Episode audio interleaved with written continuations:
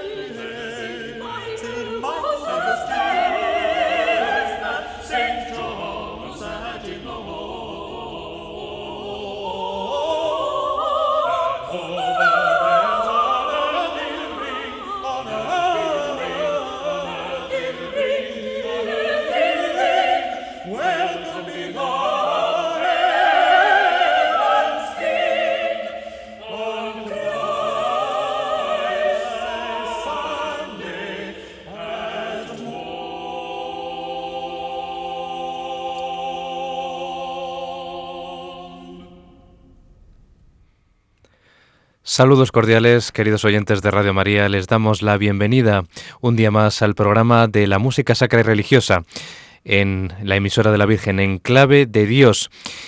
Y hoy con este segundo programa dedicado a la música de Navidad, la música navideña.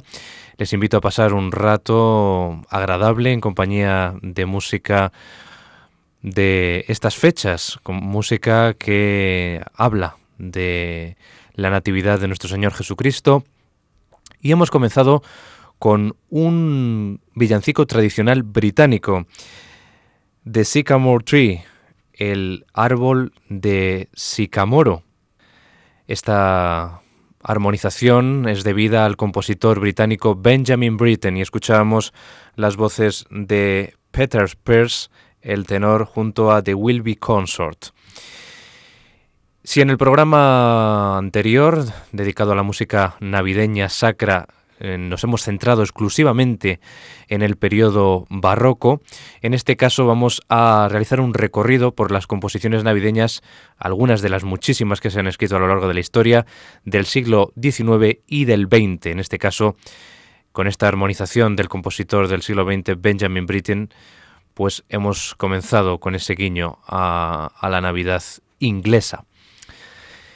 Y vamos a seguir en este programa con una composición de vastas proporciones del compositor francés Héctor Berlioz, un oratorio mm, surgido de su pluma, de la genial pluma del compositor francés romántico, L'enfance de Christ, la infancia de Cristo un oratorio cuya composición se dilató bastante en el tiempo, más exactamente se compuso en dos fases. En el año 1850 vieron la luz dos números que son lo más conocido de este oratorio escrito en tres partes. Esos dos números son el coro de la despedida de los pastores y el descanso de la Sagrada Familia, dos delicadas y deliciosas piezas que terminarían siendo el núcleo central del futuro trabajo. Como hemos dicho, esta obra se estructura en tres partes. La primera es el sueño de Herodes, la segunda la huida a Egipto y la tercera la llegada a Sais. El texto de esta obra fue escrito por el propio compositor francés Héctor Berlioz a partir de una documentación previa realizada en las Sagradas Escrituras, concretamente en los Evangelios. El tono que adopta Berlioz aquí es el de una humanización de los personajes. Los personajes son presentados como provistos de una humanidad realmente entrañable por parte de Berlioz. Por lo tanto, nos muestra esencialmente el drama humano de la peripecia de José y María y de esa, ese drama que en cierta medida entraña el hecho de que Herodes dicta la orden de, de matar a todos los niños recién nacidos en Jerusalén y la pareja formada por José y María tiene que huir hacia Egipto para salvar la vida de su pequeño. Vamos a comenzar escuchando el final de la primera parte de ese sueño de Herodes, ese sueño que martiriza al rey hebreo.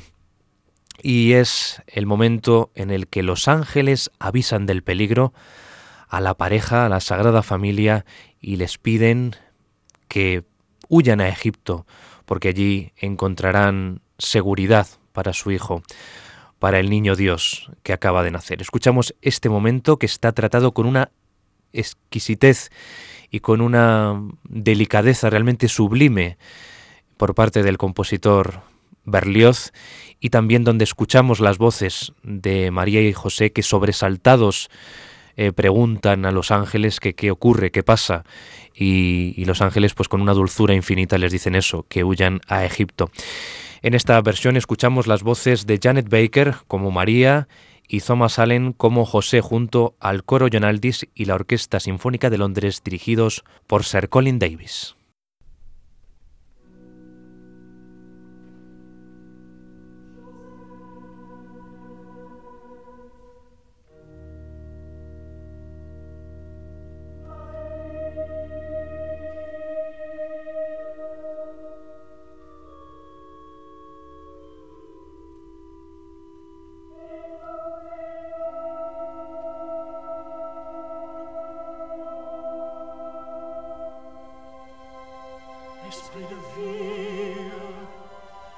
bien vous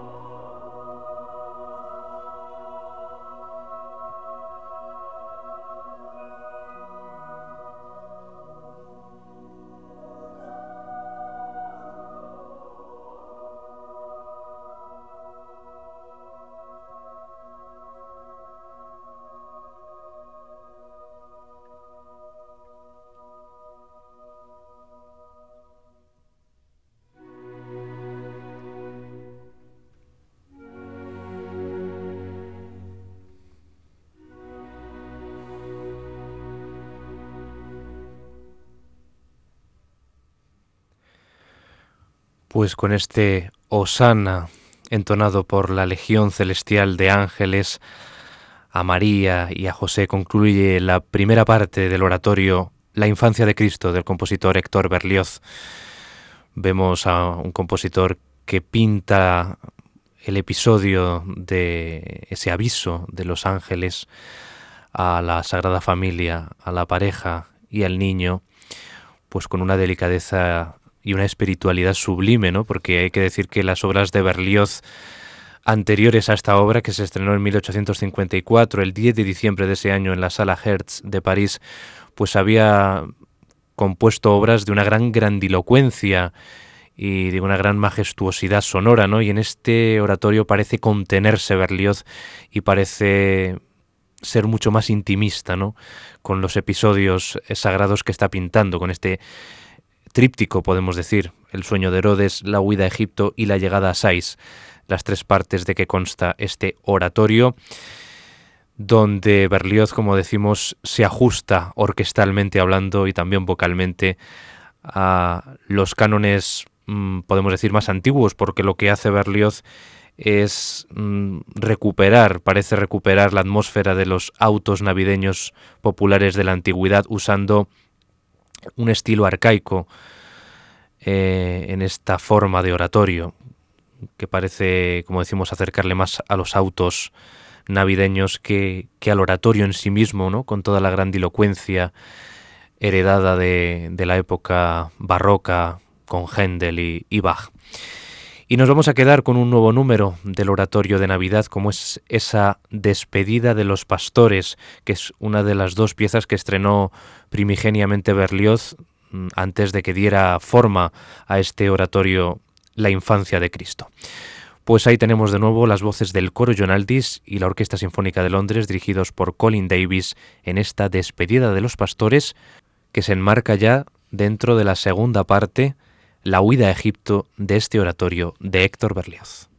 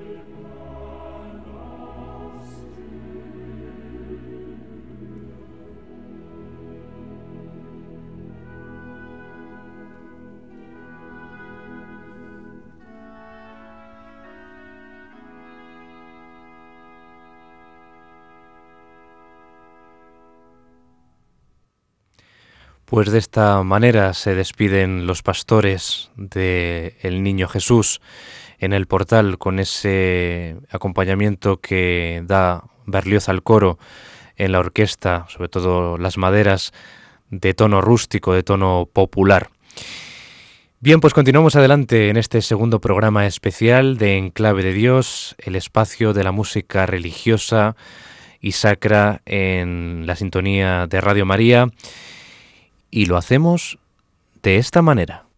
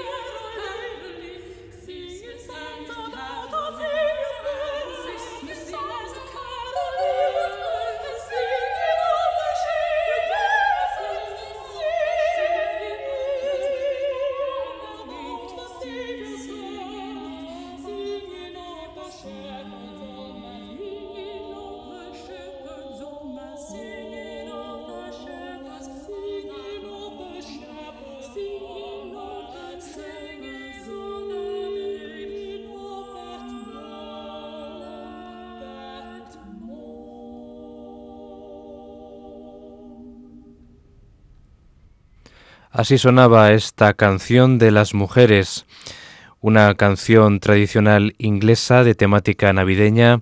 Escuchamos de nuevo a The Will We Consort en esta interpretación. Una canción de nuevo armonizada por el compositor británico Benjamin Britten. Y tras el oratorio, la infancia de Cristo, en realidad un híbrido entre cantata y oratorio, pues sigue un poco la estela de sus grandes obras de carácter semiescénico, como La condenación de Fausto, basada en Goethe, pues pasamos ahora a una obra de otro autor francés, de Camille Sensen, El Oratorio de Navidad, opus 12. Una cantata eh, escrita para solistas, coro, cuerdas y arpa. Mientras estaba desempeñando como organista en Madeleine, Sensen escribió el oratorio en bastante poco tiempo, completándolo diez días antes de su estreno en Navidad en 1858. En este caso, Sensen escoge varias eh, estrofas y versos de la Vulgata latina, pero estos textos no están tratados como una fuente única. La liturgia tradicional de las iglesias influenció a Sensen. Un autor denominó a la obra como una intensificación musical de las palabras del oficio de Navidad, sin interés en el drama humano. En este caso, el oratorio de Navidad de Sensen está estructurado en una manera que apenas excede el límite de una cantata, pero está musicalmente construido en un estilo de oratorio. Vamos a empezar escuchando un número de este oratorio de Navidad que ha quedado un poco relegado en popularidad respecto a otro gran oratorio de Navidad como es el de Bach, ¿no? Pues vamos, como digo, a escuchar Gloria in Altissimis para coro, órgano y cuerdas.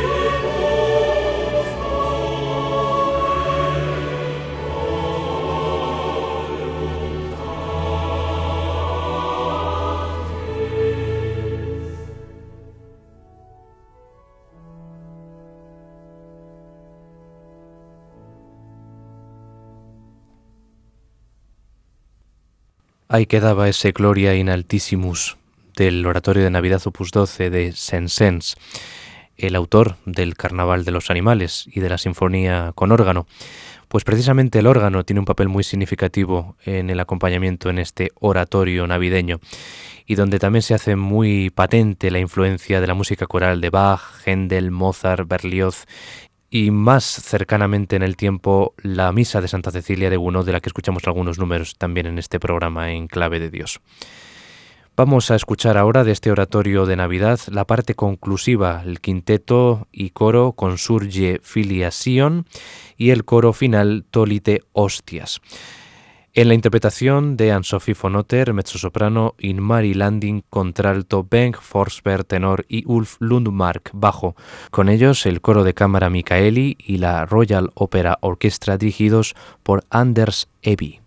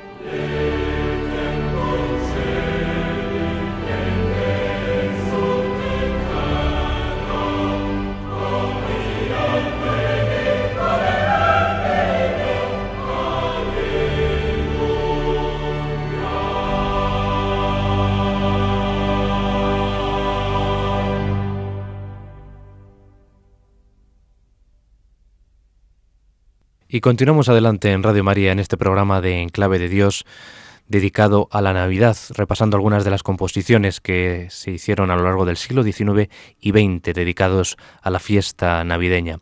Y llegamos ahora a la obra de Ottorino Respighi, un autor italiano a caballo entre el siglo XIX y el XX, que podemos enmarcarle dentro de la corriente impresionista. La obra Lauda per la Natività del Signore, escrita en italiano, que es una bellísima pastoral que desarrolla la Natividad de Jesús mientras los pastores veían ese episodio. Respighi en esta obra emplea varias formas arcaicas y antiguas, como madrigales o ariosos. También alguna parte tiene rasgo de fuga. En la instrumentación, Respighi añade al coro una orquesta de vientos pequeña y un piano, a los que une también las voces de la soprano que entona al ángel, la mezzo, que es la Virgen María, y el tenor, que es el pastor. Dedicó Respighi esta lauda per la natività del Signore al conde Guido Chigi Saracini, fundador de la Academia Chiquiana en Siena. La obra vio su estreno en el Palacio del Conde mencionado el día de Santa Cecilia de 1930. En Roma se estrenó un mes después, el 26 de diciembre. Vamos a escuchar la parte final de esta lauda per la Natividad del Signore en la interpretación de Brit Marie Arun en el ángel Erland Hagegaard como el pastor y Anne-Sophie von Otter como María con de nuevo las voces del Mikaeli Chamber Choir y Anders Evi a la dirección.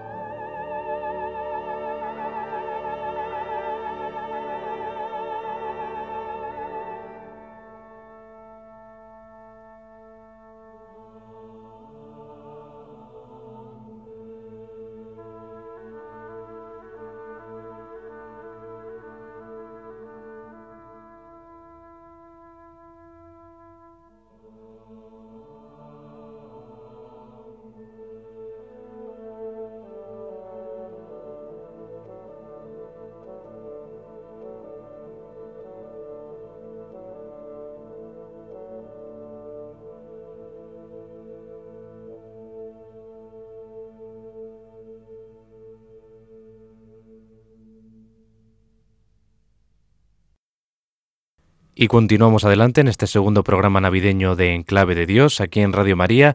Y antes de seguir, les pediría que estuvieran muy atentos a los siguientes segundos musicales, a ver si adivinan qué pieza navideña está oculta en un entramado musical y a ver si ustedes adivinan de qué se trata.